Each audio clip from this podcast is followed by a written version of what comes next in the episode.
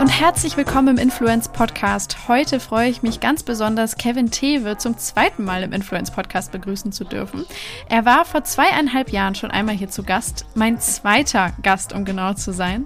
Und ich finde es wundervoll, jetzt mit ihm nochmal jemanden am Start zu haben, um einen kleinen Rückblick zu machen, aber genauso auch auf den Status quo und die Zukunft des Influencer-Marketings zu blicken. Wer Kevin noch nicht kennt, er ist Artist Manager und hat mit seinem Artist Management, aber auch seiner Philosophie, mit der er das ganze Business vorantreibt, einen ziemlich großen Impact in der ganzen Branche und Industrie hinterlassen. Ich glaube, damit lehne ich mich nicht zu weit aus dem Fenster. Und es ist super interessant für mich jetzt mit ihm über die neue Generation von Artist Managern, aber auch Creatoren zu sprechen, darüber, wie sich die Rolle von Managern verändert hat, aber auch von Creatoren unter diesem ganzen äh, großen Dach der Creator Economy, was für neue Aufgabenfelder und auch Business Opportunities sich für sehr viele Creator aufgetan haben und einfach ein bisschen aus dem Nähkästchen von ihm zu hören, wie die Arbeit mit Influencern wie Diana zu Löwen oder Rezo sich im Alltag gestaltet. Also freut euch mit mir auf einen wundervollen Talk mit Kevin Tewe. Hi Kevin, willkommen zurück im Influence Podcast. Schön, dass du da bist. Danke, danke, danke, dass du mich besuchst wieder in meinem Büro, auch wenn es ein anderes ist, aber dass du mich wieder besuchst. Ja, guter Punkt. Ich war vor mehr als zwei Jahren da. Ich glaube, zwei Jahre, drei Monate ja. haben wir gerade gesagt, im ja. Mai 2019. Unfassbar. Ja. Es fühlt sich eigentlich weit weg und doch nah an irgendwie. Also ich kann mich noch an sehr viele Punkte des Gesprächs erinnern. Ich glaube, das hat mich auch wieder hierher geführt, dass ich dachte, okay, du warst Folge 2 und so ein bisschen jetzt zurück zu den Anfängen zu gehen des Podcasts, finde ich super spannend. Aber es ist halt auch unfassbar, was bei dir in den letzten zwei, zweieinhalb Jahren passiert ist. Und äh, deshalb dachte ich, ist irgendwie ganz cool, sich nochmal zu unterhalten, ja. ein bisschen vor allem auch über deinen Weg. Ja. Mhm. Ich weiß nicht mal mehr, wo ich stand im Mai 2019. Ich weiß es gar nicht. Ich weiß, nur, ich, ich, weiß nur, dass ich, also ich weiß, wo mein Büro war und ich äh, weiß, dass es noch ein anderer Firmenname war und natürlich viel kleiner, aber ich, ich kann gar nicht mehr sagen, wie viele Künstler oder Mitarbeiter waren zu dritt oder so. Ich glaube auch, wir waren ja. zwei oder drei Leute. Ja. Es war ein kleineres Büro. Ich weiß noch, wir ja. saßen bei dir im Büro irgendwie. Auf, ja. ja, auf zwei Sesseln. Das war auch mein Setup, war noch gar nicht gut aufgebaut irgendwie, aber es war das gleiche Mikrofon. Also ja, krass, ja, eine Sache muss bleiben. Aha. Was würdest du sagen, waren so die krassesten, aber so Meilensteine, die dann seither passiert sind? Boah, ja, schwierig. Man, ich finde in unserer Branche, und so wird es ja auch vielen gehen, die auch jetzt nicht bei uns sind oder äh, auch in deiner Karriere hat sich ja auch viel geändert. Es hat sich so viel bewegt, dass man ja eigentlich wie, ist wie so eine Lawine und man reagiert noch und man baut immer weiter auf alles. So die krassesten Meilensteine, ich glaube, der Moment, als wir von ähm, ja, Anfang 2020, also am 1.1. sozusagen, doppelt so viele geworden sind. Also ne, ich war zu dritt, das war ja noch gerade TV Media, aber es war dann schon zu All in umbenannt ein paar Monate vorher, ähm, weil wir halt gesagt haben, okay, wir sind jetzt eine Brand, wir sind nicht mehr mein Kevin Tewe Unternehmen sozusagen. Ähm, und am 1.1. kam dann Flo, also Florian Laue von Tube One dazu, mit eben Mrs. Bella und Rezo und mit äh, Leuten aus seinem Team. Und äh, das war nochmal so der Next Step zum erwachsenen Unternehmen sozusagen, zwei in der Geschäftsführung, ähm, ein, äh, der sich mehr mit Struktur und Finanzen auseinandersetzt und halt die andere Person, also ich. Ähm, und das war so mit der größte Schritt, würde ich sagen. Und dann ist es halt einfach nur noch irgendwie alles passiert. Ich meine, jetzt sind wir 15 Leute, jetzt kommen aber noch drei, also werden jetzt 18 Leute sein im Oktober, 26 Künstler und viele, und das finde ich halt so geil an der ganzen Sache, viele, die bei uns arbeiten, schon lange in der Branche dabei sind. Und das macht halt voll Spaß, weil die halt alle, alle Ahnung von etwas haben. Äh, also wenige von mir Angelernte, sondern wirklich Leute, die drei, vier Jahre schon in der Branche waren, Minimum. Hm. Ja. Ich weiß noch, wir haben uns, glaube ich, Ende 2019, das war so eins der letzten Events, äh, auch durch Zufall getroffen. Und da warst du genau an diesem Punkt, wo du gesagt hast, okay, es fängt jetzt bald an, so ich stehe jetzt kurz ja. davor, das wird alles so anders sein. Deshalb wusste ja. ich, erinnere ich mich auch gerade dran. Ja, das war so ein richtiger nervöser Moment ja, auch. voll. Weil, weil ich so dachte, so klappt es? Weil ich meine, es war auch ein Riesenschritt für mich. Ne? Ich meine, theoretisch jetzt wirtschaftlich gesprochen, wurde die Payroll verdoppelt von einem auf den anderen Tag. Ähm, und ich war ja noch so, ich, ne, das ist ja von mir selber hochgezogen, die Firma. Und äh, es war auf jeden Fall Nervosität, äh, viel Chaos tatsächlich zu der Zeit, weil meine Tochter ja gerade im November geboren ist.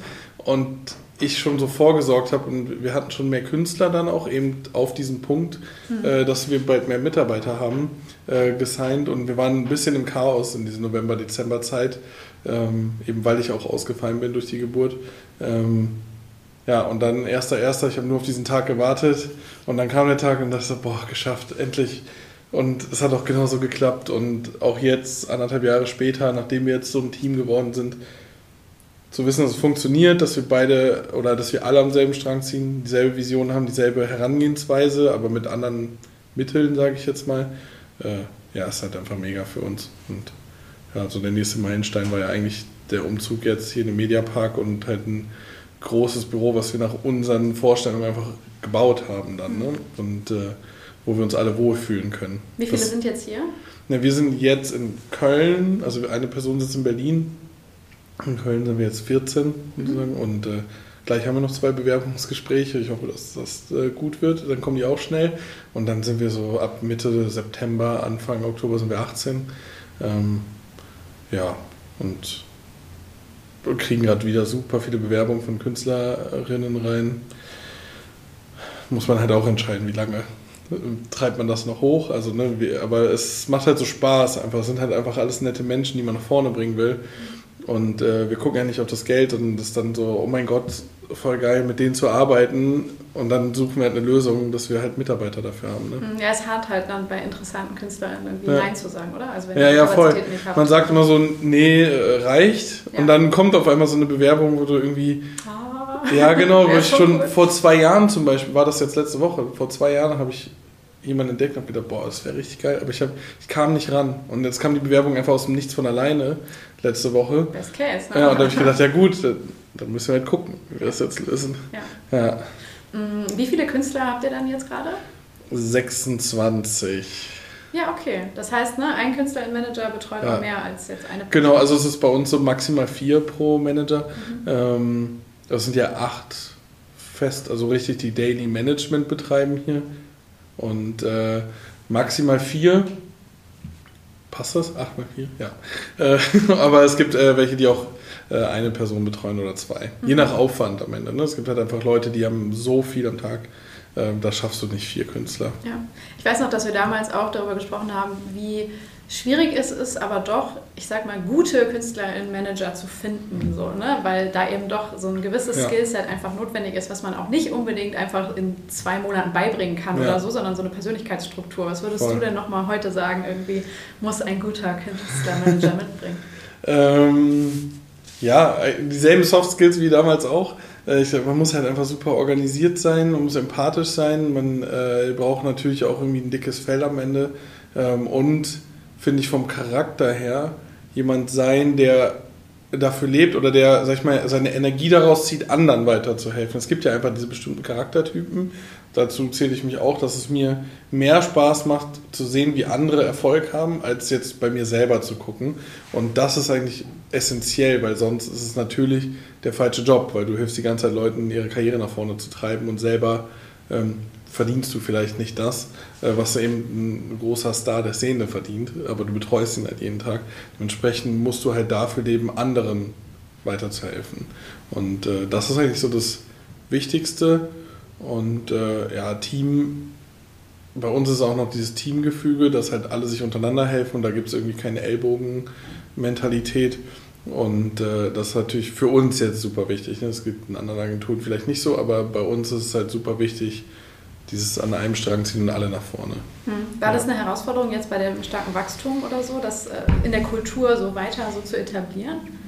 Es, äh, zum Glück zum Glück war es nicht so mega schwer, weil sich eher die Stellen so besetzt haben, dass es sich in der Szene rumgesprochen hat und die Leute, die wir eingestellt haben, entweder schon Freunde, Bekannte, Mitstudenten von damals oder so von mhm. Mitarbeitern und Mitarbeiterinnen waren. Ähm, also man, die kannten sich schon und wir wussten, dass es halt, weil wir darauf ja achten bei Einstellungen, äh, wie sind die Menschen drauf, war es super einfach, weil wir die alle eigentlich nach dem gleichen Muster unter Vertrag, wie bei den Künstlern auch. Wir, wir signen die wenn wir wissen, die passen menschlich zu uns. Ähm, wir haben natürlich jetzt im Gegensatz zu 2019 Zwischenebenen äh, etabliert. Also wir haben jetzt zwei in Führungspositionen nochmal im Artist Management, die natürlich einfach die Kultur, sag ich mal, weitergeben und auch Teil des Teams mehr sind als jetzt die Geschäftsführung vielleicht. Mhm. Also gesehen, wir sind für uns Teil des Teams. Ich sitze auch gerade wieder bei allen mit im Büro, also ich sitze nicht in meinem eigenen Büro, sondern bei denen. Aber natürlich ist es immer noch was anderes. Mhm. Mm, ich würde noch mal so ein bisschen auf diesen Weg gehen oder diese, diese Philosophie vielleicht, die du aber auch ins Artist Management so ein bisschen mit reingebracht hast. Ja. Das Spannende ist, ich habe mich ja in den letzten zwei Jahren mit sehr vielen Leuten unterhalten und dein Name wird sehr, sehr häufig erwähnt. Also es ist irgendwie immer so eine Art Referenzpunkt, uh, ob es jetzt gewollt mega. oder nicht gewollt ist, ne? ist aber trotzdem was Solange Schönes. ein positiver Es ist immer, immer voller so Anerkennung. Also es okay. ist nie irgendwie, ach ja, der Kevin. das ist äh, wirklich immer, ja, die, wahrscheinlich doch. Ähm, nee, es ist tatsächlich so ein bisschen ähm, immer wieder als so eine Art Fixpunkt oder so ähm, Anerkennung deiner Leistung, glaube ich, mhm. dass du einer der ersten warst oder vielleicht sogar der erste, der im deutschen Raum so, ich sag mal, dieses diesen Gedanken weg vom Transaktionalen, der Manager und der Künstler haben so eine Art Businessbeziehung und da wird ja. dann halt irgendwie ein Prozent verteilt und bla bla und jeder macht Cash am Ende damit, ja. hin zu dieser, ich interessiere mich für den Menschen und will den Menschen persönlich weiterentwickeln. Ja. Und ich frage auch, was ist übermorgen und nicht, ne, können wir noch eine Koop hier unterbringen oder so. Und äh, das, ähm, ja, wie blickst du darauf so? Glaubst du, dass sich das dass dieser Impact wirklich so, so ist, wie man ihn vielleicht wahrnimmt von außen und ich, dass es sich auch in die Richtung positiv entwickelt? Doch, ich glaube schon, weil äh, für mich ist immer, und das klingt dann immer so idealistisch und wenn man mich nicht kennt, denkt man dann vielleicht so, ja, ja, klar, komm, ne? so Manager, alle das Gleiche. Ähm, aber ich bin so Mensch und auch geprägt und auch von meinen Eltern so geprägt. Äh, für mich ist Glück so das oberste Gut. Und das äh, verbreite ich aber auch so in meinem privaten Umfeld, den helfe ich dann bei Themen immer. Ähm, Genauso wie halt bei meinem, äh, ja, bei den Artists, weil deswegen war der Job so perfekt für mich, als ich den gesehen habe. Für mich ging es immer darum, Leute nach vorne zu bringen und gar nicht mein eigenes Ego, sage ich jetzt mal, damit zu befriedigen oder meine Taschen voll zu machen. Das war, glaube ich, der Vorteil. Wir sind halt gewachsen, weil wir Bock haben den ganzen Tag oder ich Bock habe. Ähm, und jetzt natürlich das Team, aber ich dann alleine halt Bock hatte damals. Ähm, und ähm, das hat halt Anerkennung bei den Artists gefunden und die wissen, ich würde denen nichts Schlechtes wollen und ich würde denen nie böswillig irgendwie wehtun. Ähm, für mich ist halt Glück das Wichtigste. Und für mich ist Glück, wenn ein Künstler zu mir sagt, auch ja, ich bin jetzt mal einen Monat, weiß ich nicht, in Thailand und ich bin raus. Ähm, Findest du das schlimm? Dann sage ich so, nee, wenn du es machen möchtest, dann mach's doch. Oder wenn du ein Kind kriegen willst, dann krieg ein Kind. So, also ne, es ist keine Business-Entscheidung, am Ende ist es die individuelle Entscheidung eines persönlichen Lebens, was man machen möchte. Jetzt haben wir den Vorteil in unserem Job natürlich, dass wir den individuell auch immer anpassen können, auch die Künstler selbst, ne, weil die den Content ja selber bestimmen. Die werden ja nicht auf einmal nicht mehr eingestellt oder so, sondern ähm, die können ja einfach weitermachen. Und das ist der Vorteil, das erfüllt einen dann so, weil erstmal müssen die Leute natürlich finden, was macht sie glücklich da versuche ich denen ja auch dabei zu helfen. Ähm, aber Glück ist halt nicht immer, und das ist halt das Wichtige daran, äh, Geld und Karriere. Weil das habe ich ja auch in den letzten Monaten immer wieder zu Leuten gesagt, am Ende, jetzt mal Hardcore, ne? was bringt mir Geld, Karriere, große Firma, wenn meine Frau sich von mir scheiden lässt und mein Kind weg ist? So, also was bringt es mir? Deswegen fahre ich auch immer mehr zurück und gehe abends noch mal eine Stunde früher nach Hause und so, um einfach da Zeit zu haben. Und ich glaube auch dieses Vorbild vorzuleben von den anderen, dass es nicht, dass Arbeit wichtig ist und wir alle müssen Geld verdienen. Ich muss natürlich dieses Büro bezahlen, die Gehälter, die Künstler müssen ihr Geld verdienen. Ne? Die würden, also alles Glück zur Seite gestellt, wenn wir nicht dafür sorgen würden, dass sie mehr Geld verdienen würden, würden sie auch gehen. Ähm, aber dass wir halt gerade irgendwie diese Schere hinkriegen oder dieses, sag ich mal, diese Brücke schlagen können zwischen, die sind happy mit ihrem Alltag, mit ihrem Leben äh, und mit dem Job, den sie ausfüllen und sie verdienen äh, ja, respektabel Geld, ähm, egal ob angestellt oder alt Artist. Das ist halt so, glaube ich, das, wo wir den Vorteil haben. Und das ist natürlich immer begründet von, da gehe ich auch offen mit um, dass wir natürlich sehr viel Software-Development bei uns betreiben, um stupide Arbeitsabläufe zu automatisieren, was dazu führt, dass natürlich Dinge auch ein bisschen mehr von alleine laufen können oder die Artist Manager und die Artists es ein bisschen leichter haben, Dinge zu machen. Mhm. Ähm, da habe ich halt schon immer drauf gesetzt und das hat sich auch immerhin ausgezahlt. Und darauf arbeiten wir auch immer weiterhin. Mhm. Wie blickst du dann auf andere Artist-Managements, vor allem vielleicht jetzt auch diese neue Garde, die jetzt so ein bisschen hochkommt? Weil man sieht ja, es gibt so eine neue Generation der Creator. Ich ne? bin auch erst 30. Ja, sorry. wir, wir, beide müssen uns der Realität stellen. Wir haben eben noch über Bandscheibenvorfälle Ja, ist so. dass, äh, dass wir eher auf dem, ja doch, äh, äh nicht absteigenden Ast sind, aber es wird nicht besser, ja. glaube ich, von hier an. ähm, und ich ähm, arbeite in letzter Zeit unfassbar viel mit 19- und 20-jährigen ja, äh, Marketing-Experten zusammen und auch Artist Artist-Managern, die irgendwie Krass, ne? gefühlt gerade aus dem Kinderzimmer mich anrufen. Ja. Ähm, was, ne, also so trotzdem Ja. Top-Leute, aber da ist ja eine neue Generation, die Mhm. auch gewisse eigene vielleicht Vorstellungen oder auch Werte mitbringt oder so. Wie blickst du darauf? Glaubst du, die sind dann schon auf einem, einem guten Weg? Kann man das überhaupt so pauschal sagen? Oder ist da dann auch noch so ein Ich bisschen pauschal vielleicht kann man Austausch? Ich bin, ich bin immer vorsichtig, heißt nicht, dass sie nicht gut sind. Ähm, weil jetzt, jetzt komme ich natürlich so als klassischer Manager mit meinen 30 Jahren. Ähm, so, ich habe das ja gelernt in einer Managementagentur. So. Ja, ich bin da ja wirklich so durch diese Medienwelt durchgezogen worden einfach. Also so, ich habe jeden Scheiß halt mitmachen müssen. Ähm, und hat halt nicht so dieses, ich kenne jemanden, der Reichweite hat, weil das gab es ja damals auch noch nicht. Ähm, und ich mache da mal dein Backoffice. Und, und ich glaube, es gibt solche und solche, natürlich. Es wird Leute geben, ich beobachte auch viele davon. Ist jetzt nicht so, dass ich da sage, so, ja, komm, also ich bin jetzt kein abschätziger Mensch. Ich mache nicht den Fehler, den die klassischen Medien gegenüber Social Media damals gemacht haben, sondern ich bin so, ah, okay, mal gucken, was da kommt. TikTok, hm, verste- also jetzt natürlich schon, aber damals hm, verstehe ich nicht. Scheiß drauf, sondern ich gucke und denke mir so, ja, was machen die denn? Was können die, was wir nicht können? Was machen die und welchen Gedanken bringen die vielleicht mit? Weil immer diese frischen Gedanken sind ja auch geil. Weil Ja. Zu sehen, so, die denken an Sachen, die, an die ich vielleicht nicht mehr denke, weil ich sag mal, wir als Management sind ja eigentlich schon fast konzernig in unserer Größe versus den anderen, die meistens Einzelunternehmer sind. Ähm, und habe aber auch manchen helfe ich auch, also ich habe doch gar kein Problem mit manchen telefoniere ich auch ab und zu. Ähm, nicht von den 19-Jährigen tatsächlich, aber von so einer neuen Garde von Managern, weil ich will von denen lernen, die wollen von mir lernen. Und wir können uns so gegenseitig helfen, die Branche ist groß genug. Aber ich habe auch schon viele natürlich scheitern sehen in den letzten Jahren, viele rennen vor die Wand, viele, ohne jetzt jemanden anzugreifen, äh, ich vergleiche das immer mit Versicherungsmaklern, die so während der Studienzeit das so nebenbei gemacht haben, so höher, schneller, weiter, mehr Geld und dann auch die Ausgaben so weit und nicht wirklich vorgeplant, ne, Steuern zahlen oder alles, was Langweiliges dazugehört, um ein gesundes Unternehmen zu haben. Ähm, das wird natürlich unterschätzt. Und auch wieder der Vergleich zum Versicherungsmakler, warum ich meine höher, schneller, weiter. Erstmal sind wir eine Branche, die steigt die ganze Zeit. Aber was machst du in dem Moment, wo dein Artist eine Depression kriegt oder, oder aufhört zu arbeiten oder äh, einen Shitstorm kriegt? So, was machst du in dem Moment, wo es wirklich darauf ankommt? Weil dann geht ja die Arbeit los sozusagen. Ich meine, jeder kann am Ende Kooperationen abwickeln. Ob er die gut verhandelt oder nicht, ist sei dahingestellt, aber jeder verdient Geld erstmal. So, ähm, ob der da 100 Euro mit verdient äh, im Monat mit 19, ist immer noch genug. Äh, oder 500 oder 10.000 Euro. Ähm, aber ab dem Moment, wo es wirklich zählt, was du drauf hast, da scheitern natürlich viele. Da zerbrechen auch Agenturen regelmäßig äh, und auch Managements.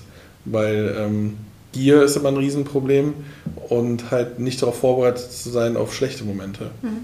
Gab es bei dir mal so einen schlechten Moment, der dich so richtig an den Rand gebracht hat, wo du dachtest so, oh, jetzt wird es aber doch ein bisschen, hm? Oh, ich, ich fand äh, tatsächlich äh, zwei Momente, würde ich sagen. Also das ganze erste Jahr meiner Gründung, äh, wo man erstmal so einem klar wird, was alles dazugehört eben. Wann also, war das so, 2016, 17? mh, Zwei, also November 2017 habe ich ja gegründet, diese Firma. Und äh, ja, so das ganze Jahr 2018. Ja, Weil ich mich noch nicht auskannte in diesem ganzen Steuersegment. Also rechtlich kannte ich die Sachen, aber Steuern und so. Und ich, und ich habe natürlich Steuerberater, die haben ja alles gemacht, aber ich, ich musste mich noch so reinfinden. Und das hat mir so ein schlechtes Gefühl jeden Tag gegeben, so arbeite ich jetzt profitabel oder nicht, weil ich hatte keinen Überblick. So. Ich wusste, dass ich Geld verdiene, aber ich wusste nicht, wie viel man Steuern zahlt. So, und das hat ja der Steuerberater am Ende gemacht. Und das hat mich so echt da ging es mir echt schlecht so ein Jahr lang, bis ich dieses Jahr überlebt habe und gedacht habe, so, ich habe es geschafft. Und, äh, und dann gab es tatsächlich mal einen Moment, wo, äh, wo eine Künstlerin gegangen ist, ähm, weil wir sind ja dann doch schon sehr persönlich mit allen und man bondet ja ein bisschen, also nicht mega extrem natürlich, aber man ist ja trotzdem jeden Tag im Austausch und ist ja schon eine freundschaftliche Basis und jeder Weggang ist natürlich eine persönliche Entscheidung auch am Ende. Ähm, Und da war für mich so das erste Mal, dass eine Künstlerin bei mir aktiv von mir weggegangen ist. Ich kannte es ja nur andersrum, dass Leute aktiv zu mir hingehen, aber das war so der erste, das erste Mal und äh, da musste ich schon mit mir hadern, aber am Ende war es gut. Also eine, eine Freundin hat mir im Studium immer gesagt, wenn das Leben dir einen Arschtritt gibt, fällst du nach vorne, nicht nach hinten. Schön. Ja, sehr gut. Und äh, so war es dann auch am Ende. Es war ein Monat scheiße, weil ich gedacht habe, so, was soll das denn jetzt?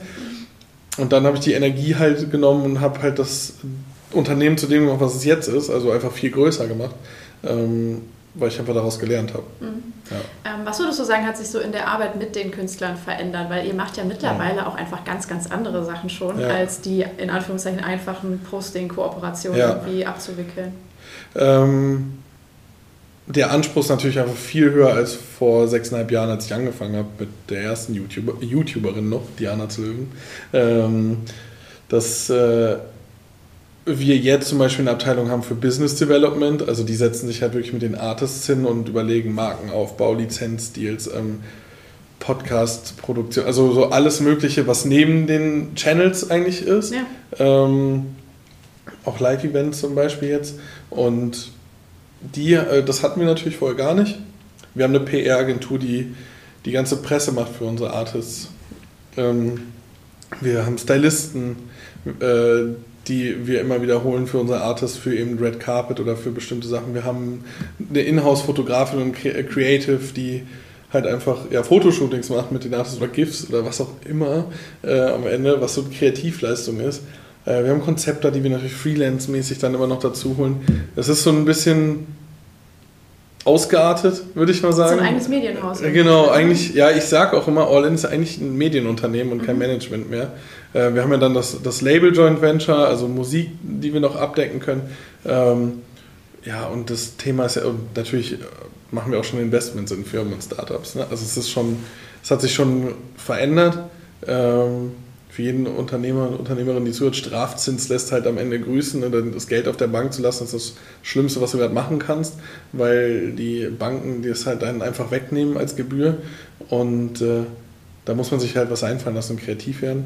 Und ich sag mal so, die Kooperation, das ist immer natürlich noch das, womit wir täglich unser Geld verdienen. Aber wir setzen jetzt mehr auf diese ganzen Scalable Business Sachen. Mhm. Ähm, also im Sinne, was das Business Development am Ende macht. Und die PR-Teams oder das PR-Team haben wir eigentlich dafür, wir sagen, vor sechseinhalb Jahren war Social Media ja noch so unser Bereich. Da gab es keine Musiker drin, keine Schauspieler, keine Fußballer. Ja. Das war halt so unser Ding und da haben die wollten die gar nicht mitmischen, das fanden die alle scheiße damals. Und jetzt konkurrieren wir ja mit den allen. Aber was die anderen haben, was wir nicht haben, ist noch eine zusätzliche Story, die greifbarer für ältere Generationen ist. Absolut, der ja. Fußballer ist, also der hat dann die Bubble Fußball und halt Social Media. Und wir haben halt nur in Anführungszeichen Social Media, was auch komplett ausreichend ist. Und wenn du einen USP hast, dann bist du ja auch wichtig genug. Ähm, aber trotzdem versuchen wir allgemeine Bekanntheit dort aufzubauen. Mhm. Ja, dieses ganze Thema Business Development, damit sind wir jetzt natürlich so komplett in dieser Creator Economy Bubble, ja. ne, über die wir jetzt gerade viel reden. Und ich glaube auch, das ist so das äh, die spannendste neue Entwicklung eigentlich. Das, ähm, ich finde das interessant, weil ich hätte jetzt erstmal gesagt, okay, der, der Künstler, Influencer ist jetzt auch Unternehmer und entwickelt mhm. sich natürlich auch ganz anders mhm. und hat ganz andere Entscheidungen zum Beispiel zu treffen, als man wahrscheinlich erstmal klischeemäßig denken würde, was so den ganzen Tag irgendwie mhm. bestimmt. Aber euch als Management da im Hintergrund dann auch noch natürlich zu sehen als das. Ne? Ich würde sagen, wo, wo ähm, fangt ihr an und wo hört der, der Künstler dann auf in dem Ganzen so? Also ist das immer also, total verzahnt? Ist es komplett unterschiedlich von Person? Es ist erstmal komplett unterschiedlich. Mhm. Ne? Das ist ja viele stecken ja Influencer so in eine Schublade, als wären alle gleich. Jeder ist natürlich anders. Da gibt es welche, die sind unternehmerischer, da gibt es welche, die sind dann die super kreativen, da gibt es welche, die sind halt vielleicht die super Sportler. Also jeder hat halt ein anderes Thema. Und ähm, wir versuchen halt auszuloten, was ist der USP, was könnten wir gemeinsam als Business machen, ja. als Unternehmen. Äh, oder macht ein Unternehmen halt keinen Sinn und wir gehen eher auf, auf andere Sachen, auf TV-Produktion oder sonst irgendwas mit denen. Ähm, also was macht pro Artist Sinn? Und das ist, glaube ich, so die wichtigste Kernarbeit, die wir jetzt machen jeden Tag. Ähm, was unterscheidet unsere Künstler von den anderen? Ähm, und das ist dann so, ja, das wird dann halt vorangetrieben, ne? wie meiner, bei, wir haben ja zwei sehr auch politisch angehauchte, ne? also mit Rezo und Diana. Ja. Ähm, und bei Diana zu Löwen ist es mehr so, wir pushen das mit, weil wir wollen das supporten ähm, und wir wissen, was sie macht und, und wir finden das äh, gut und wir supporten halt, dass sie diese Message halt immer weiter spreaden kann. Ähm, und sich halt auch treu bleibt bei Sachen. Und Rezo zum Beispiel, der macht das halt komplett selbst. Wir haben da keinen Impact drauf. Und da ist es mehr, der geht ja auch nicht in, also der geht ja auch nicht in Talkshows und sowas, obwohl er natürlich genug An Einladungen bekommt. Aber es geht ja darum, bei Rezos zum Beispiel, so, es geht nicht, bei Diana auch, aber das ist ein anderes Thema. Äh, es geht nicht um Rezo, es geht um die Inhalte, die er da eigentlich anstoßen will. Ähm, und er ist ja nicht rein politisch. Er macht halt dann ein Video im Jahr oder zwei, drei, vier. Ähm, aber eigentlich ist er ein Entertainment-YouTuber. Mhm. Und äh, Rezo ist dann mehr, sage ich mal, bei uns so, wo wir ihn schützen. Also seinen, seinen Klarnamen schützen oder, oder sonst irgendwas schützen, damit halt nicht irgendwas passiert, weil ich meine, am Ende hat er halt einen Impact auf die Gesellschaft gerade und es gibt immer Leute, die das vielleicht nicht so cool finden. Und da ist mehr so der Schutz. Ihr schirmt ihn ab. Genau, wir schirmen ihn ab. Äh, und, und kümmern uns um Themen, die dann so reinkommen. so, Themen, ja. Okay, das ist bestimmt auch ganz spannend, oder? Dann auf einmal so mit da reingerutscht zu sein in diese Welt, oder? Es ist halt, es ist halt, man kann sich manchmal gar nicht vorstellen, wie krank das ist, was man am Tag so machen muss. Das, das geht von Dickpics ab, man, also äh, Anzeigen rausschicken, ja. ne, weil wir vertreten ja auch nochmal viele Frauen, ähm, über halt natürlich Beleidigungen, rassistische Beleidigungen, äh, Drohungen, Drohbriefe, äh, Stalker, also wenn man jetzt das Rechtliche nimmt, ne, natürlich auch ganz normal das, was jeder kennt, Verband sozialer Wettbewerb, ne, also Werbung. Ähm, wir, wir haben halt jede Woche halt mit einigen Anwälten von uns zu tun, ne, weil wir halt einfach ähm, ja, denen helfen wollen sozusagen. Ne? Also es ist nicht, dass wir irgendwas verbergen, sondern wir müssen uns halt schützen, wenn wir angegriffen werden oder wenn unser Artist angegriffen werden. Und das ist bei uns so, wo fängt es an, wo hört es auf? Eigentlich in meiner idealen Welt hört es fängt der Creator da an, wo es nur noch ums Kreieren geht mhm. und alles da drumherum machen wir für die. Mhm. Okay. Ja. Aber dann, das heißt dann auch sowas wie, ich überlege gerade, Rezo zum Beispiel hat ja seine Plattform an den Start gebracht, Nindo, ja. ne? also Influencer-Marketing-Plattform. Genau. Ja. Ist das dann auch etwas, wo ihr aber dann mit ihm dran arbeitet oder ist nee. das voll sein Baby? Das ist komplett seins. Da habe ich gar nichts mit zu tun. Ja. Äh, und wir als All-In auch nichts damit zu tun. Ähm, er hat uns das natürlich gezeigt, die erste Demo, und wollte mal unsere Meinung hören. Ja. ja doof, wenn man es nicht machen würde. Ähm, aber es hat nichts, wirklich gar nichts im Alltag damit. Also wir haben noch nicht mal einen gratis Premium-Zugang oder so. Also es ist wirklich. Was? Okay. ja, crazy, ne? Rezo, wenn du das hörst. Naja, äh, gib uns endlich. Nein, ähm, tatsächlich ist es komplett seine Firma mit Angestellten. Ja. Und komplett ab von dem, was wir machen mit mhm. ihm. Okay, ah, spannend. Ja gut, ja. aber das sind dann diese Unterschiede. Ne? Wir wollen das ja auch haben, weil sonst greifen wir auch in einen Konkurrenzwettbewerb, wo wir gar nicht drin sein wollen. Wir wollen True. ja gar nicht ähm, mit dem Pla genau, wir wollen ja gar kein Plattformanbieter sein und äh, ich will mich da ja auch neutral weiter bewegen können zwischen allen. Ja. Werbung. Ein kurzer Hinweis auf den Unterstützer dieser Episode, Story Clash. Das Tool für Influencer Marketing hat unter anderem dieses Highlight-Feature, die Analyse von Kollaborationen. Was in Story Clash super gelöst ist, ihr seht zu jeder beliebigen Brand, mit welchen Influencern diese Marke in der Vergangenheit zusammengearbeitet hat. Dazu seht ihr dann alle wichtigen KPIs aus der Zusammenarbeit und zusätzlich auch den ganzen Content, der entstanden ist. Perfekt, um sowohl Creator als auch Mitbewerber und andere Brands zu analysieren. Checkt den Link zu Story Clash in den Shownotes aus und jetzt springen wir wieder rein ins Gespräch mit Kevin und mir. Viel Spaß dabei. Ähm, ich will gleich auf jeden Fall auch noch auf das ähm, politische Thema eingehen, aber jetzt noch einmal kurz bei diesem, ich sag mal, dieser neuen Zeit im Influencer-Marketing ja. vielleicht ein bisschen bleiben, weil ich ähm, jetzt gerade auch immer noch das Gefühl habe, ich, wir haben letztes Mal sehr, sehr viel darüber gesprochen, wie viel muss man Markenverantwortlichen zum Beispiel ähm, noch beibringen, was Influencer-Marketing alles kann, wie vielfältig das ist und so weiter. Und wir sind jetzt irgendwie in so einer Phase, wo das, glaube ich, alle verstanden haben, aber wo jetzt so der nächste Schritt ist, vielleicht mm, den Verantwortlichen, zumindest mit denen ich so jeden Tag zu tun habe, zu erklären, dass es da halt jetzt diese Riege von Influencern gibt, die man kennt, die nicht den ganzen Tag darauf warten, dass jetzt Kosmetikmarke XY anruft, weil wir einfach schon ein paar Jahre weiter sind als ja. das. Und dass selbst so eine, keine Ahnung, eine Marke wie L'Oreal oder so nicht mehr der Babo am Verhandlungstisch ist heutzutage bei gewissen Leuten, ja. sondern sich ganz, ganz ja, neu vielleicht orientieren muss oder anstrengen muss oder überhaupt was anderes mit an den Tisch bringen muss, mhm. um eine Verhandlungsposition zu haben. Ne? Das ist ja doch ein krasses Kräfteverhältnis, was sich hier verschoben hat. Die Machtverhältnisse Voll. sind einmal geswitcht. Voll. Habe ich äh, tatsächlich vorletzte Woche in Berlin noch mit jemandem drüber gesprochen, dass äh, mit Leuten halt so, mit den OGs sozusagen, mit denen, äh, vor, äh, mit denen ich vor sechseinhalb Jahren zu tun hatte, mhm. und noch gesagt haben, überlegt mal damals, als wir noch die Firmen überzeugen mussten von Influencer-Marketing, dass es das überhaupt wert ist, dass es was bringt, dass es funktioniert, so diese Zeit, zu jetzt, wo ich am liebsten fast nur noch als Absage was reinkommt, weil es einfach so eine Masse ist, die reinkommt. Natürlich auch viele coole Sachen. Ne? Also ähm, viele unserer Artists sind halt zwei, drei Monate im Voraus ausgebucht. Ähm, und da geht es halt nicht mal eben so, könntest du nächste Woche, nee, kann ich halt eben nicht. Und äh, die Artists, sage ich jetzt mal, die einen extremen Mehrwert haben für Kunden, wissen das auch.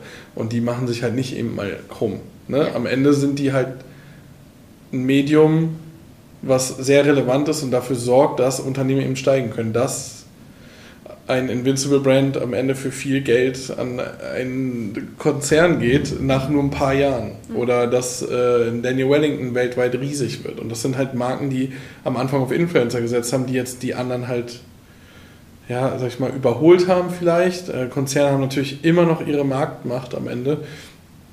Aber Influencer machen es ja oder enablen ja am Ende, dass jeder Werbung machen kann. Weil jeder, theoretisch kann sich jeder jede Privatperson könnte sich leisten, dass sie ein Influencer mit 10.000 Followern über dein Produkt spricht am Ende.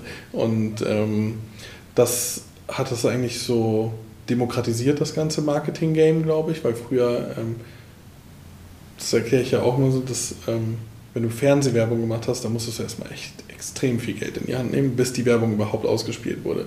Und jetzt nimmst du halt, also jetzt machst du den Deal, dann passiert die Story beispielsweise, dann fährst du den Umsatz, dann bezahlst du die Werbung danach. Mhm. Also die Rechnung, dementsprechend hast du schon Plus gemacht in dem Moment, wo du die Rechnung bezahlst. Im Best Case, wenn du es richtig machst natürlich. Ne, das ist jetzt nicht so einfach, dass man irgendeinen bucht und man verdient immer Geld. Ähm, aber man weiß es natürlich schon langsam. Und ja, das Machtverhältnis hat sich auf jeden Fall extrem geändert. Man muss halt gucken, wie es weitergeht. Ähm, wir sind ja immer noch Verfechter von mit allen auf Augenhöhe. Ähm, also wir haben da jetzt auch keine Arroganz, aber wir erklären denen ganz einfach, dass es nicht so einfach ist, wie sie sich vorstellen. Ähm, und wir nicht darauf warten, dass jemand anruft mit Geld. Ähm, wir haben manchmal Kunden, denen wir partout seit Jahren absagen, weil die einfach imagemäßig nicht zu uns passen und zu unseren Leuten, die schon ab und zu angerufen haben und einen mittelstelligen, sechsstelligen Betrag äh, auf den Tisch legen und gesagt haben, so, komm hier, ich habe noch so viel Geld ähm, nehmt das doch. Und dann habe ich gesagt, nee, mhm. wenn ich das jetzt einmal nehme, dann ist äh, meine Agentur tot und meine Artists ähm, und uns geht's gut, danke. Ja. So. Und äh, aber das ist ja auch wieder rückblickend zu dem, was ich vorhin gesagt habe. Uns ging es ja nie ums Geld und unseren Creatoren ja auch nicht. Die kommen ja aus einer Zeit, wo sie noch kein Geld verdient haben damit. Mhm. Wo man nicht mal wusste, dass man mit YouTube Geld verdienen kann. Ne? Also da gab es weder AdSense-Einnahmen noch Produktplatzierung. Und äh, ich glaube, deswegen sind sie auch dahin gekommen, wo sie jetzt sind. Mhm. Wenn es dann nicht Geld ist, was kann man denn dann mitbringen, sozusagen, wo ihr dann doch ein bisschen inspiriert und neugierig werdet und mal zuhört? Bei Kunden? Ja. Ich finde, der Kunde selbst, also um mich zu überzeugen, müssen die auch eine Leidenschaft für ihr Thema haben, was sie machen und dass die gerade jetzt was verändern wollen und auch glaubwürdig was verändern wollen. Ähm, ich bin, wir waren ja auch mit die Ersten, die mit Everdrop gearbeitet haben ähm, weil das einfach ein geiles Thema ist. Es ersetzt was, was du jeden Tag benutzt und tut was Gutes. Mhm. So, und, und ich bin selber ja sehr interessiert so in der Startup-Industrie und spreche die dann auch manchmal selber an, so Unternehmen. Ähm, und ich mag so dieses, wenn es was Neues ist, der Newswert, der ja. muss halt da sein. Wir können nicht das hundertste Mal über dieselbe Feuchtigkeitscreme reden, jetzt extrem gesagt, was jeder über Influencer denkt. Ähm, nee, wir brauchen Newswert, da hat sich was verändert, da wurde was verbessert. Eigentlich der PR-Wert sozusagen, für mhm. uns aber. Also nicht, dass wir jetzt wirklich Presse damit machen, aber dass wir was erzählen können, was den Leuten was bringt, woraus sie was lernen. Mhm. Und äh, dadurch, dass wir alle mitwachsen und dass Creator eigentlich Leute wie wir sind am Ende, ähm, können die uns jeden Tag Tipps geben, wie wir unser Leben verbessern, ändern können, wenn man das will. Man kann sich ja seine eigene Bubble schaffen, wie man folgt. Und äh, ja, also ich finde so dieses Thema für Leidenschaft, warum habe ich was gegründet, was will ich damit erreichen, was will ich machen, das sind auch mal so die Fragen, die ich denen stelle, gerade in Startups natürlich. Bei einer großen Konzernmarke weiß ich, wofür die stehen. Also da haben die ja ihr Storytelling schon über Jahrzehnte gemacht. Aber gerade bei den äh, Startups will ich halt niemanden mehr supporten, der eine reine Influencer-Brand aufziehen will, um höher, schneller, weiter mit einem Private Equity hinten drin, um die schnell zu verkaufen. Das ist nicht so unser Ansatz. Ähm, ja, ähm, es gibt aber so viele geile Ideen, die einfach supportenswert sind, die einfach wirklich was verändern. Mhm. Wo ja dann eben Creator oder Influencer auch diese interessante Rolle jetzt mittlerweile in der Gesellschaft einnehmen, solche Change-Prozesse ja. anzuschubsen, oder? Also das ist ja wirklich krass. Da, ja, das glaube ich auch. Also ähm, dadurch, dass es ja eben nicht mehr diesen einen ja, Funnel gibt, sage ich jetzt mal, wo eine Marke was reinschüttet und alle denken danach, dass das so ist, mhm. äh, sondern du hast halt viele reichweitenstarke Kritiker da draußen, ähm, die aber auch eben aus der Community kommen. Also es sind ja auch die Kunden, also es sind ja eigentlich Kunden mit Reichweite, die, die am Ende Feedback geben, ja. wenn sie was scheiße finden oder wenn sie was gut finden. Und es gab viele Marken, die auch schon mit Influencern zusammen Produkte entwickelt haben und das hat, meine ich gar nicht co-created, sondern einfach durch die Feedbacks aus den Kooperationen, weil sie kriegen ja auch Community-Feedback, ihre Produkte vielleicht verbessert haben. Ähm, und das macht es ja auch so interessant, glaube ich, für Marken am Ende. Du kriegst halt sofort ungefiltertes Feedback mhm. von Kunden und der Creator ist auch ein Kunde. Mhm. Ja. Ich glaube, das ist aber auch so ein bisschen dann die Kunst über, über so viele Jahre, ja fast schon ein Jahrzehnt teilweise, auch als Creator und dann auch als Artist Manager, der die begleitet, ähm, sich diese Glaubwürdigkeit und Autorität zu bewahren sozusagen mhm. und immer noch als jemand zu gelten, der jetzt nicht alles vorstellt, sondern wenn ne, eine Diana etwas vorstellt und zeigt, dann kann man davon ausgehen, dass sie sich sehr intensiv damit auseinandergesetzt hat als Follower ja. oder sollte das glauben, damit man ihr diese Empfehlung oder die ehrliche Kritik auch noch abnimmt. Ja. Weil meistens, sagen wir mal ehrlich, so wird ja nicht gesagt, also cooles Produkt, aber hier und hier, da, da ist noch ein bisschen was nicht ganz so bei einem bezahlten Post zumindest, ja. ne, wird nicht ganz oft das Negative unbedingt gesagt. Ja, klar.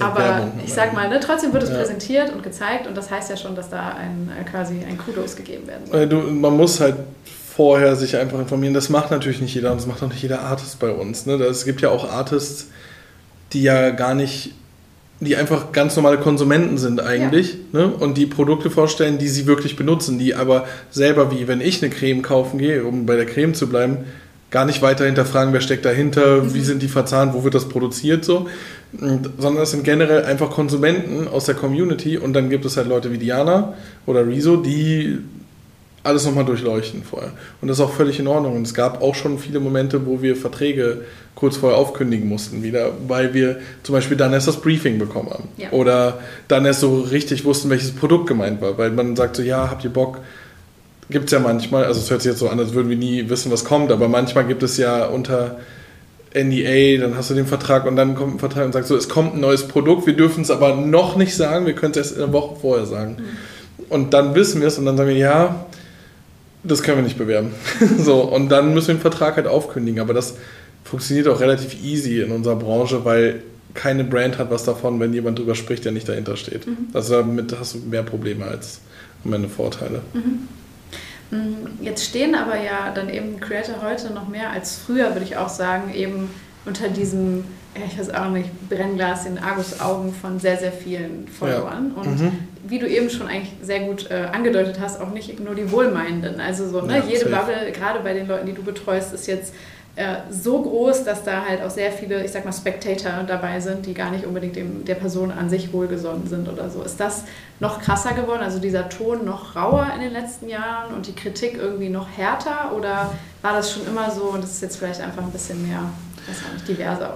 Ja, die Frage ist, was war zuerst? Ne? Also letztes Jahr, ich glaube, das kennt jede Marke und das kennt jeder aus unserer Marketingbranche oder auch aus der Artistbranche durch den Lockdown und also diese, durch die vielen negativen Nachrichten ähm, sind die Leute super sensibel geworden. Ne? Cancel Culture, ein ganz großes Thema. Ähm, auch wo die Leute nur darauf warten, dass jemand irgendwann, irgendwo, vielleicht in der Vergangenheit irgendwas mal falsch gesagt hat mit zwölf, um dich dann halt komplett an den Pranger zu stellen. So was passiert, das gegraben ja, wird in echt. Ja, safe, ja, okay. safe. und, äh, und dann denkst du so, klar, sitze ich da im Büro und denke mir so, äh, lächerlich. Also das ist halt so, als ob nicht irgendjemand irgendwann mal irgendwas gesagt hat, was vielleicht nicht so cool war. Vor allem reden wir von vor vielleicht manchmal neun Jahren, zwölf Jahren, als es noch ein ganz anderer Stand war. Da haben Komiker auch noch über andere Sachen Witze gemacht, als sie es jetzt machen würden. Äh, und äh, das ist halt so, das ist halt krass, dass es das jetzt so rangezogen wird. Ähm, wir versuchen uns natürlich immer super sauber zu verhalten und äh, nach dem besten Wissen und Gewissen und wir schaffen das eigentlich auch. Aber ich kriege das ja von außen mit. Ich folge ja auch Seiten, die nämlich genau das machen, Leute an den Pranger stellen, weil ich natürlich sehen will, sind wir drin. Das sind ja so Medien-Outlets sozusagen. Ja, es gibt, es gibt, schon, es gibt schon so Instagram-Seiten, die sich eigentlich fast nur damit befassen und die haben halt eine extreme Macht, weil die sind relativ groß, also sie haben schon sechsstellige äh, Abonnenten und die Community macht halt mit Detektivarbeit am Ende und schickt denen das dann halt zu. Mm, da muss man so ein bisschen natürlich drauf achten, das wird auch immer ein bisschen extremer, weil es sind dann auch Jüngere, die gar nicht wissen, wo die Grenze ist. Ähm, ja, aber ansonsten, wir kriegen es noch eigentlich gut hin tatsächlich. Wir haben nicht so diese Riesenprobleme damit, aber ich habe es halt, wie gesagt, schon öfter gesehen, wirklich extern. Ähm, und es ist, glaube ich, aber das ist bei jedem von uns so. Klar haben wir jetzt nicht die Follower wie unsere Creator, aber seit es Handys gibt und äh, also jeder weiß, wenn du irgendwo bist. Also wenn du feiern gehst und ein Freund sieht dich da ja. und sagt dann so, wo hast du gesehen, Alina hat doch gesagt, sie wäre krank. Da, ne? Also ja. das passiert nur multipliziert mal Hunderttausende. Aber grundsätzlich fühlt sich ja jeder immer beobachtet, keinen Fehler mehr machen zu dürfen heutzutage. Also diese Fehlerkultur ist halt eigentlich weg, weil ist es geworden, ne? ja, also, weil es so eine Cancel Culture geworden ist. Machen Fehler und das ist vorbei. Mhm. So. Eigentlich ist es nicht wirklich vorbei, aber in dem Moment äh, tun alle so, als wäre es vorbei. Ähm, es ist spannend, ja. dass du das sagst, weil ich glaube, es wird ja auch in vielen Kreisen immer noch so ein bisschen darüber debattiert, gibt es Cancel Culture, was ist das überhaupt oder so. Ja. Und jetzt in, dieser, ähm, in diesem Kontext Social Media und eine Person, die sich über Social Media äußert oder so, ja. da, also was ist das dann für dich in dem Moment? Ne? Wie äußert sich das, wenn du sagst Cancel Culture? Na, ich sehe es halt nur, äh, merke dann aber es gar nicht so dramatisch. Also ich bin ja etwas ruhiger schon, was das Thema angeht. Wir haben natürlich auch jemand, das ist auch immer ein interessantes Thema, äh, Jan von Gewitter im Kopf, der ja Tourette hat, wie man auch weiß und äh, wie es auch schon hunderte Male gezeigt wurde, also auch an Attesten, wird trotzdem immer noch mal zwischendurch unterstellt, er hätte keins ah, okay. und nutzt es nur, ja. um seine wahre Äußerung über irgendwas auszutragen. Er, genau, er ist einfach nur unerzogen, so, solche Sachen kommen dann manchmal. Und wir hatten tatsächlich wirklich mal den Fall, das war dann, ging auf Twitter los, das ist auch ein Rechtsstreit tatsächlich, ähm, wo jemand halt unterstellt hat, er hätte halt etwas gegen eine bestimmte Religion. Ähm, und dann standen die hier vor der Tür tatsächlich, mhm. die, äh, die das angeprangert haben und haben uns gedroht. So, ne? Haben gesagt, ja, ihr müsst aufpassen. Und dann habe ich gedacht, so, völlig verrückt, der hat halt augenscheinlich eine Krankheit, die, die halt mehrmals bestätigt wurde. Ähm, warum seid ihr so Asi, muss man auch einfach am Ende sagen, mhm. jemand, der schon mit so einer Krankheit leben muss, ihm noch zu unterstellen, er hätte sie nicht, was schon mal frech ist, und dann ihn noch versuch, und dann ihn noch vor, also dann noch einen Rechtsstreit loszutreten, ähm, um ihn dann einfach anzugehen. So. Ne? Ist, ist ja nicht schlimm genug schon, dass man eine Krankheit hat. Da muss man sich auch noch rechtfertigen und auch noch sagen und verteidigen, dass man die hat. Ähm, ja, also dieses Cancel Culture Thema war, glaube ich, letztes Jahr krasser. Jetzt, wo der Lockdown vorbei ist, ist merke ich es nicht mehr so heftig, weil die Leute alle in den Urlaub fliegen jetzt, glaube ich. Die sind jetzt Andere alle wieder. Tun, ja, die Communities entspannen wieder. Mhm. Ähm, obwohl, jetzt kommt die Impfkampagne, ist gerade auf TikTok, ne? das oh, okay. ist auch. Äh, ja. Also, hab ich, ich habe es auch nur von außen gesehen, wir haben ja nichts damit zu tun. Wir hatten die Anfrage, wir haben es aber abgelehnt. Mhm. Ähm, nicht, weil wir gegen das Impfen sind, sondern weil das Thema einfach viel zu krass ist, um das zu bewerben, finde mhm. ich. Ähm, und gerade so, wie es beworben wird.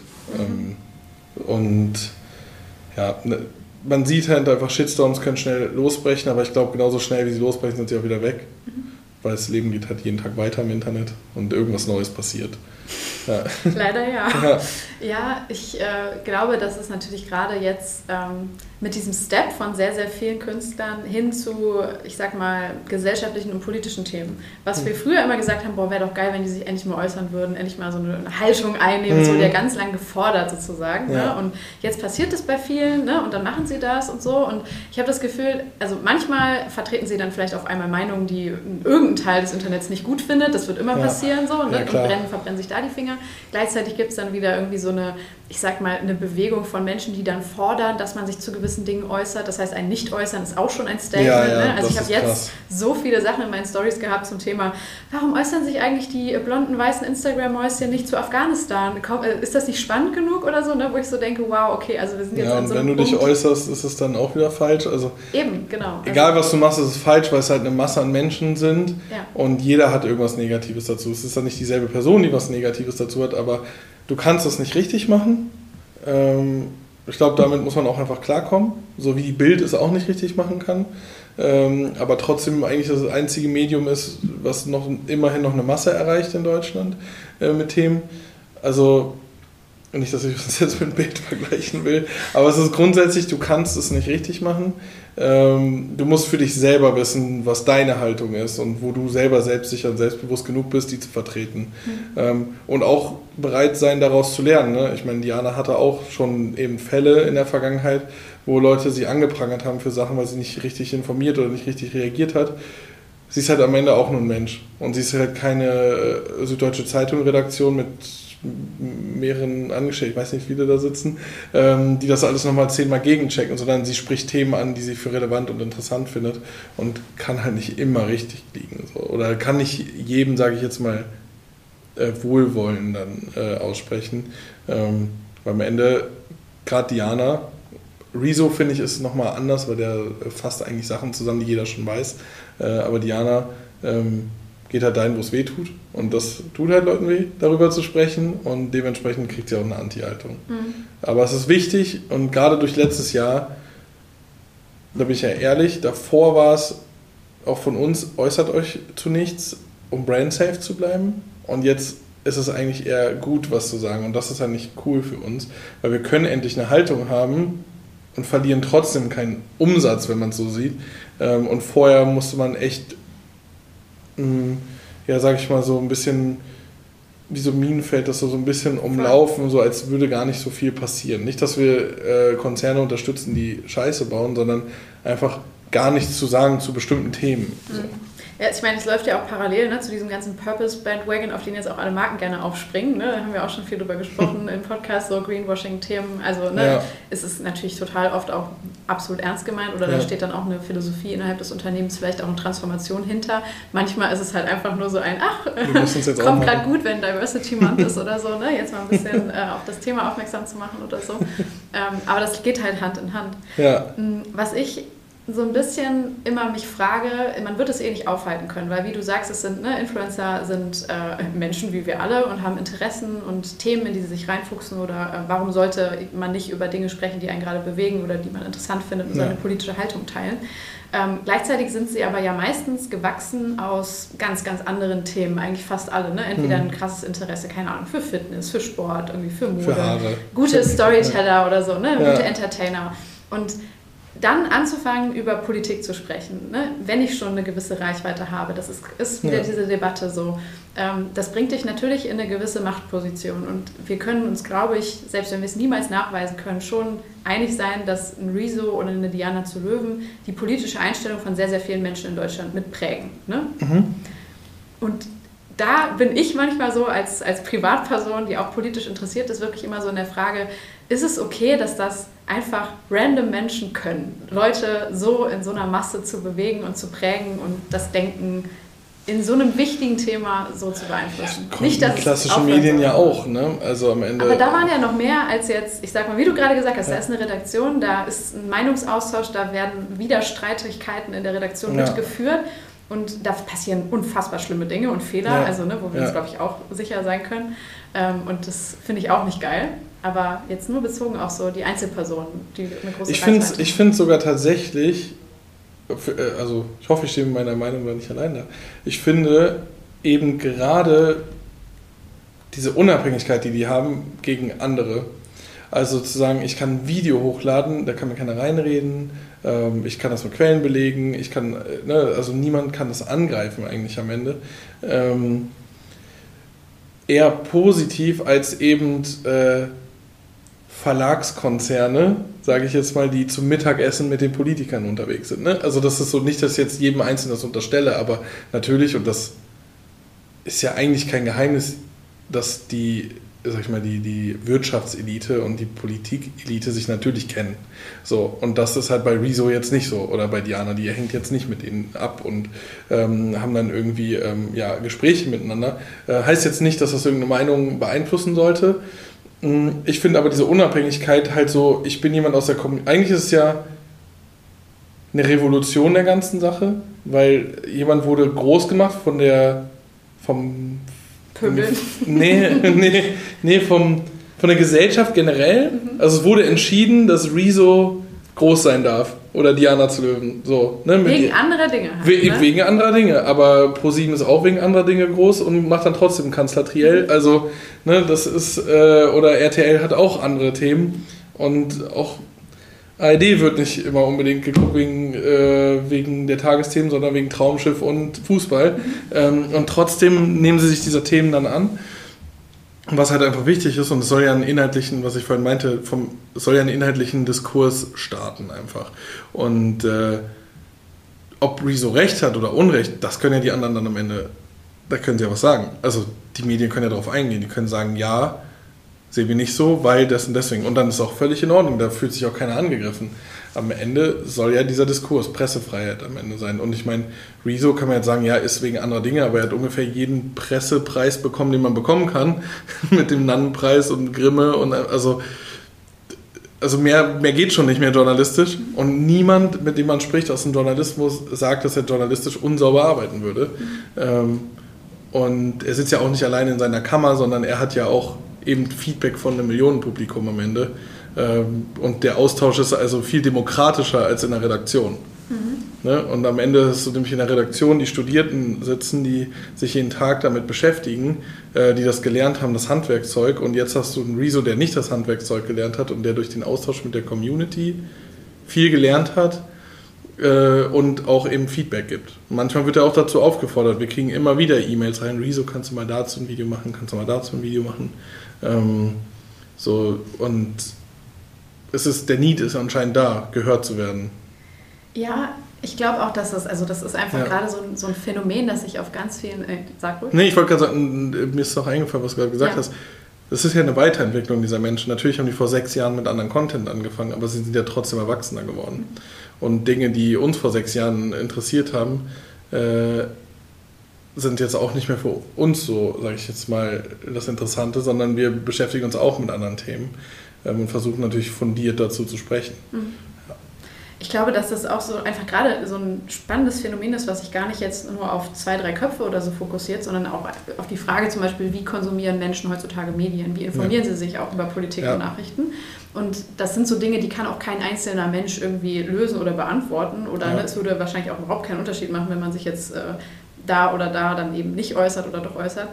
Ich glaube aber, es gibt super viele Leute, die mh, mm, wahrscheinlich einen Großteil ihres, äh, ihrer Nachrichten, die äh, tatsächlich über Social Media heutzutage ja. aufnehmen. Ne? Und die dann ja. zum Beispiel auch sowas wie eine kritische Auseinandersetzung mit einem Rezo-Video von der Zeit niemals mitkriegen würden oder ja. so. Ne? Also es schwappt gar nicht. Gar Aber nicht von anderen YouTubern. Dann das eher, genau, was ja, dann halt. Wieder, aber gibt es ne? ja auch heute, äh, habe ich heute Morgen noch gesehen, äh, Christian Solmecke, der Anwalt, der reagiert auf das Video. Mhm. So, darf er das? Ist das alles sauber, was er sagt? Ne? Solche Themen. Dann gibt es andere Entertainment-YouTuber oder andere YouTuber. Jeder kann ja, das ist ja Social Media, jeder kann seine Meinung sagen. Und das ist nicht so, dass Rezo sagt, ich weiß alles, ihr, weiß, äh, ihr, weißt, ihr wisst nichts, ähm, sondern er stößt was an und das ist berechtigt, so wie jeder in seinem äh, Garten auch was anstoßen kann und jemand anderes kann eine andere Meinung sagen. Mhm. Ähm, und ich finde, dass diese Power, das machen zu können, berechtigt und wichtig ist, weil würde er jetzt Scheiße bauen damit, würde er gecancelt werden und dann könnte er es eben nicht mehr machen. Und das würde auch jeder mitbekommen. Das würde auch jeder mitbekommen, der ein Rezo-Video sieht. Der guckt ja nicht nur Rezo und hat nur diesen Kanal sondern er sieht die Reactions da drauf und halt auch andere Fälle oder spricht mit seinen Eltern drüber und die Eltern äh, sagen wieder was anderes mhm. dazu. Ne? Ich meine, ne, bezogen auf Rezo, ich glaube, da ja. müssen wir auch an den oder Stellen auch, Natürlich gibt es viele, die natürlich Impact nehmen, ne, Voll. jeden Tag. Ich glaube, ich mache mir manchmal so ein bisschen Sorgen, wenn das Empowerment in die, in die andere Richtung geht. Ne? Das ja. wissen wir aber alle. Also so, das, ja, weiß auch, dass du das siehst. Ne? Es ist halt ja, also es ist eine Entwicklung, die werden, also es wird keiner aufhalten, das ist aber das, es ist. Klar, das ist das Problem der Redefreiheit auch wieder in die andere Richtung. Ne? Das, das Thema Impfgegnertum zum Beispiel, ja. ne, sieht man auch. Also ich habe das, äh, ich glaube, jeder hat irgendwo einen Verwandten in seiner Familie, der äh, irgendwann mal diese Diskussion anschubst und wo es dann tatsächlich auch darum geht, so hier, dieses YouTube-Video, der, der, sagt doch total sinnvolle Sachen und der hat auch Quellen und, ne, und dann musst du aber quasi ja, ja. Ne, so ganz tief Man kann ja auch nicht mal gegen argumentieren, Absolut, weil es deren Realität am Ende ist. Ne? Genau, ne? Also wir, wir befinden uns manchmal alle in so koexistierenden kleinen äh, Teilrealitäten, ja. habe ich das Gefühl, die durch sowas natürlich befeuert werden, weil Mittlerweile, genau, du hast einen Rezo, der zu dir spricht, du hast ähm, Bild Live, die dir irgendwas ja. erzählen, ne? irgendein Politiker, der dich bei YouTube anguckt und dann halt irgendein Typen, der dir sagt, die Impfung ist nicht gut. Also die ja. sind ja mittlerweile alle auf Augenhöhe irgendwie innerhalb eines Screens so. Das stimmt. Es gibt nicht mehr diesen ist halt nicht kuratiert, leichten ne? Unterschied, sage ich mal. Es gibt halt nicht diese Vertrauenskuration. Also außer finde ich Funk halt am Ende, was sich einfach sehr gut ja. entwickelt hat. Ähm, mit, den, mit den Channels das ist halt super wichtig. Ähm, aber da ist halt die Frage, bin ich jetzt der, der daran interessiert ist, oder würde es wirklich ein 15-Jähriger gucken, so ein Funkkanal? Ja. Ähm, ja, es ist, ich, ich verstehe das voll und, und das ist, glaube ich, immer die Gefahr, je mehr Macht Leute haben zu reden. Also ich meine, kannst dich auch auf den Platz stellen und halt deine Sachen ver verbreiten und jetzt gibt es halt Social Media. Ja, das ist so in meiner Realität, in der Tagesrealität nicht so da, deswegen habe ich da gerade nicht dran gedacht, ähm, weil ich das nicht kenne, weil ich das nicht verfolge ähm, weil ich damit wenig Berührung habe. Aber natürlich ist die Gefahr da, weil es auch zu einer Wissenskluft einfach oder zu verschiedenen Realitäten eigentlich geführt hat. Genau, ja. Social Media. Weil es gibt eben die, die sagen, ja, aber er hat doch hier, Attila Hildmann hat doch gesagt und der muss das doch wissen, der kommt ja aus den Medien und Xavier Nadu hat auch gesagt, so. Und äh, Wendler auch. Und dann, äh, so, dann hat natürlich eine gewisse Menschenbubble äh, halt äh, ihre Stars äh, reden dann da so drüber und dann kannst du auch nichts mehr dagegen sagen. Weil die sind halt natürlich in sich geschlossen, die connecten sich untereinander auf genau, Telegram oder sonst irgendwas. Ja, ja. Die referenzieren und, sich gegenseitig ja. und sind so ihr Korrektiv sozusagen. Ne? Ja, ja, voll. Das ja. ist natürlich das ist ein mega Problem. Und da bin ich auch gespannt, wie die Politik sowas halt löst. Mhm. Ähm, oder wie die Gesellschaft das am Ende löst. Aber ja, es spaltet natürlich am Ende, weil jeder eine andere Realität hat. Ja.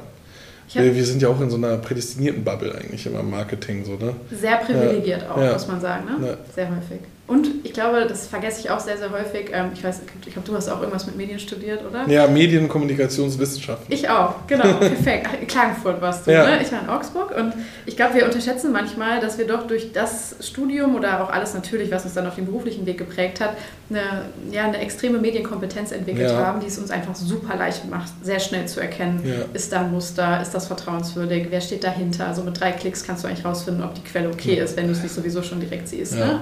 Und ich glaube, das ähm, vergesse ich manchmal in meiner Bubble und ja, Realität, das dass das für sehr viele Leute, auch gerade ältere Leute, die sehr, sehr lange mit klassischen Medien vielleicht aufgewachsen sind und dann auch in Social Media so reingestolpert sind wie wir alle, sehr schwer ist, ähm, so einen Link zu identifizieren. Ich fand, oder was ich auch krass fand, die Intensität durch Social Media, weil letztes Jahr, als Black Lives Matter die Bewegung war, da habe ich mal mit meiner Mutter darüber gesprochen und gesagt, kriegst du das eigentlich mit? Und dadurch, dass sie durch Tagesschau das konsumiert und Tagesschau natürlich 15 Minuten sehr viel reinpackt, sagt sie so, ja, so ein bisschen habe ich was gesehen, Videos. Und das Ding ist aber, Instagram und TikTok waren halt voll, ja.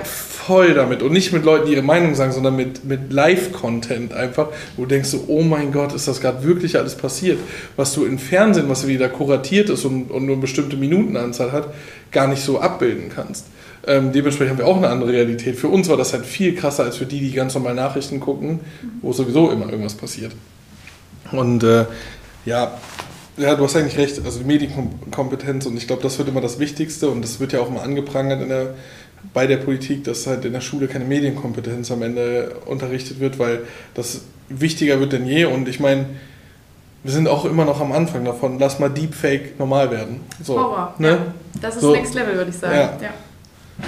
Ähm, ja, ich habe mich ähm, vor ein paar Tagen mit Tobias Schiebeck unterhalten von We Are Era und er hat ganz am Ende gesagt, ähm, also wo ich, das werde ich dich auch gleich fragen, so ein bisschen gefragt habe, was, was glaubst du, ist so eine Prognose oder irgendwie so ein, ein Thema, das dich gerade nicht loslässt, was in der Zukunft auf uns zurollt, so positiv oder negativ, womit wir uns auseinandersetzen müssen. Und da hat er von sich aus angesprochen, meint, es ist vielleicht ein bisschen schizophren, weil er ja selber aus der Branche kommt, aber wir werden wahrscheinlich über irgendeine Art von Regulation reden müssen. Und er weiß noch nicht, wie er dazu steht, ne, so. Ähm, weiß ich selber persönlich auch mhm. noch nicht, aber uns schon vielleicht von dem Gedanken manchmal verabschieden, das muss alles so bleiben, wie es gerade ist. Und es muss alles so unreguliert und frei und ohne im Endeffekt eine wirkliche, ein wirkliches Rechtssystem innerhalb des mhm. Internets oder der Social-Media-Welt gehen. Ich meine, du setzt dich jeden Tag auch mit Abmahnungen und so weiter auseinander. es ist schon noch ein sehr wilder Westen in dem Ganzen. Voll, ne? ich habe letztens vielleicht erinnerst du dich da, man hat so drüber gelacht, ich glaube, war es Doro Bär mit der Internetpolizei. Mhm. Und letztens habe ich darüber nachgedacht und habe gedacht, so eigentlich müsste es genau das geben. Es müsste Internetrazzien geben eigentlich, wo halt äh, alle die Beleidigung rassistisch irgendwie oder irgendwelche Ideologien verbreiten oder so, einfach genauso schnell zur Rechenschaft gezogen werden wie in der eben Offline-Welt. Im echten Leben. Genau, ja. weil wir unterstützen ja auch Hate Aid zum Beispiel, die ja so die Organisationen für Online-Kriminalität sind. Also gegen Online-Kriminalität. Ähm, so, die supporten das nicht. ähm, die, wo ich dir gesagt habe, das ist doch krass, ähm, weil das Grundgesetz gilt ja auch im Internet. Das ist ja nicht rechtsfrei am Ende. Es aber wird die, nur nicht nachverfolgt. es, genau, es wird nur nicht verfolgt und es ist halt viel zu viel natürlich. Ja. Weil ich meine, wie schnell schreibst du einen Kommentar, der eigentlich rechtswidrig ist. Ähm, ja, da- das. Ich habe noch nicht drüber nachgedacht, ob die Politik das reguliert, weil da vertraue ich irgendwie nicht so drauf. Deswegen bin ich eher so dieser Hate-Aid-Supporter, die das halt selber vorantreiben dann, die natürlich politiknah sind, weil sie ja einfach sich jeden Tag damit beschäftigen. Aber ja, das ist gar nicht mal so ein Thema, womit ich mich die ganze Zeit beschäftige. Vielleicht bin ich so in meiner Branche so. Ich denke so positiv, glaube ich, über die Branche, wie man vielleicht schon gemerkt hat. Ich, ich, ich sehe diese negativen Sachen gar nicht. Mir geht es mehr um diese ganzen anderen Themen, halt zu sagen, wo hören wir als Dienstleister auf, Dinge zu supporten, vielleicht, die wir vielleicht nicht supporten sollten für die Zukunft. Ja, Ne? Also Modemarken, die eher Wegwerfartikel herstellen als Klamotten, die du lange anziehen kannst oder äh, sonst irgendwas. Also wo ist dann die Grenze zwischen Neutralität, was ja Plattformen sich auch immer sagen, so wir sind neutral, wer es hochgeladen wird, wird hochgeladen. Ähm, da können wir ja nichts gegen machen. Ähm, also wo ist dann für uns diese, das Regularium und Vielleicht gehen wir dann noch nicht 100% sauber mit um, weil wir sind dann eher so, wenn wir Artists haben, die sowas supporten wollen, dann arbeiten wir nicht mehr mit den Artists. Heißt ja aber nicht, dass sie aufhören, das zu machen. Aber wir für uns arbeiten nicht mehr damit und wir nehmen uns halt auch nicht raus, die da jetzt zu bekehren. Ne? Sondern wir sagen schon unsere Meinung, sagen, ja, das würden wir jetzt nicht machen aus den, den Gründen.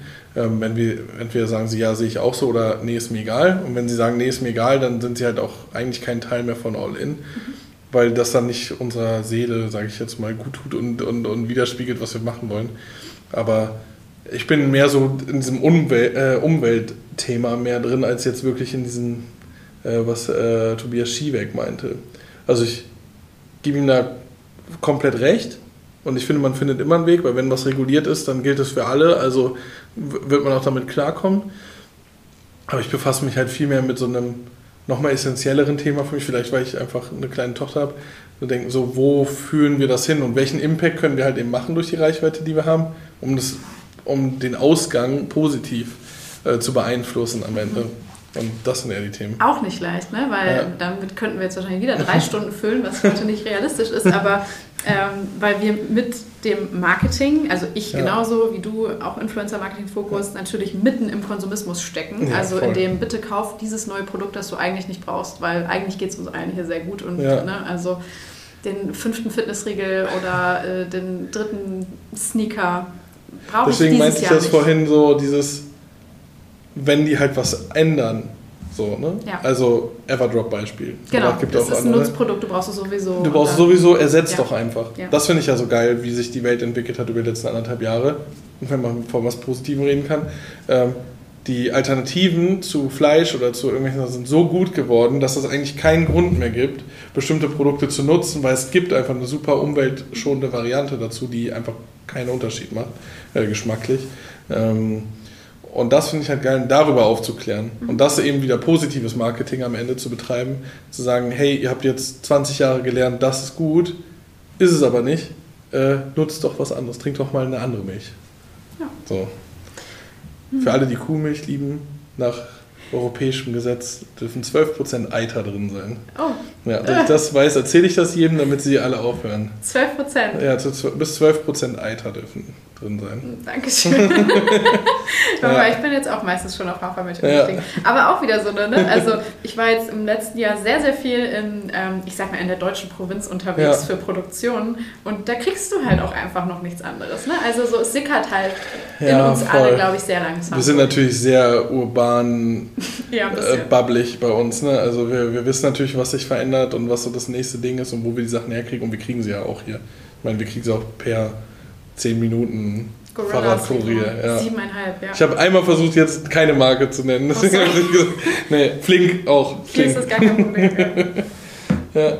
Mm, Okay, wenn du dann jetzt aber so in die Zukunft blickst und so ein Thema nennen müsstest, was, äh, wir haben jetzt schon quasi den ganzen Parforce-Ritt durch das ganze Thema gemacht, aber so etwas, was dich gerade auch umtreibt und wo du glaubst, da müssen wir uns alle wahrscheinlich in Zukunft ein bisschen für bracen und äh, bereit machen. Ich glaube, wir müssen halt ein, ein Stück weit ähm, politisch aktiver werden und nicht im Sinne von, wir sind jetzt Teil einer Partei oder sowas äh, oder wir sagen jetzt ähm, was über Parteien, sondern eher dieses, was ich mit Hate Aid meinte. Wir müssen halt selber Lösungen finden für Themen, die einfach viel zu riesig sind für Leute, die auch gar nicht in dem Thema sind. Ähm, oder da jetzt nur abzuwarten, dass eben eine Internetpolizei kommt, sondern uns damit auseinandersetzen, wie regulieren wir denn selber Sachen im Internet, ähm, damit halt die Gesellschaft sich nicht dahin entwickelt, dass Mobbing im Internet cool ist und andere daran zerbrechen oder eben äh, Marketing für Themen zu machen, die eigentlich der Welt Schlechtes bereiten, ähm, sondern eher Sachen finden, die gut sind für die Welt. Ähm, das sind eigentlich so die Themen, mit denen wir uns auseinandersetzen, auch jeden Tag, wo wir uns den Kopf zerbrechen, so was können wir tun. Ähm, ist eine super schwierige Sache. Ja, also ich meine, wer, äh, so, Kleidung brauchen wir alle. Wer Kleidung unterstützt, unterstützt halt auch jetzt nicht den mega Impact auf eine positive Umwelt und CO2. Auch wenn manche Marken es schon natürlich versuchen. Und äh, es ist super schwierig. Es ist immer schwierig zwischen Wirtschaftlichkeit und Idealismus am Ende. Und äh, auch wenn es Managements gibt, äh, die behaupten, dass sie natürlich komplett nur auf äh, Impact gehen und, und Nachhaltigkeit, trotzdem tun sie es nicht und trotzdem fliegen sie irgendwo hin und trotzdem, es geht halt einfach noch nicht, weil die Alternativen fehlen. Keiner hätte ein Problem damit, wenn hier der ICE zwei Stunden nach Berlin fahren würde ähm, oder drei Stunden und sich da reinzusetzen. Aber dadurch, dass es nicht geht, greifen Leute ein Flugzeug zurück. Ich nicht. Ich bin, geflo äh, ich bin Bahn gefahren. Ja? Ja. Habt ihr das intern hier schon eingeführt? Nee, haben wir noch nicht intern. Ich, ich versuche, also ich achte schon drauf, dass wir es machen. Es gibt jetzt keine Richtlinie, äh, weil manchmal geht es halt einfach nicht anders. Ähm, die Bahn hat sich auch wieder durch die äh, Streiks und so und Mal musste ich dann auch um 10 Uhr nachts halt umsteigen mittendrin, weil der auf einmal ausgefallen ist. Ähm, ist jetzt nicht so, dass ich gesagt habe, auch mega ideal, ähm, aber man sucht natürlich Lösungen. Man muss nicht immer, also gerade durch Videocalls muss man jetzt auch nicht mehr für einen Termin nach Berlin fliegen. Ja, aber ich glaube, das ist äh, irgendwie was Gutes, was jeder mitnehmen kann, dass man für sich intern schon mal die ersten Steps findet, wo man Ja. Entscheidungen treffen kann, halt, ne? wo man Sehr. weiß, es ist besser. Ja, Das ist doch voll. ein guter Ausblick. Ja. Und dann bewegen wir uns schrittweise in eine bessere Zukunft. Ja, müssen wir. Cool, Herr Marc. Ich danke dir sehr für deine Zeit und diesen Danke. wunderschönen äh, Reflexions- und auch Ausblick-Moment und das tolle Gespräch. Danke. Danke, danke, danke für deine Zeit. Es war sehr viel natürlich.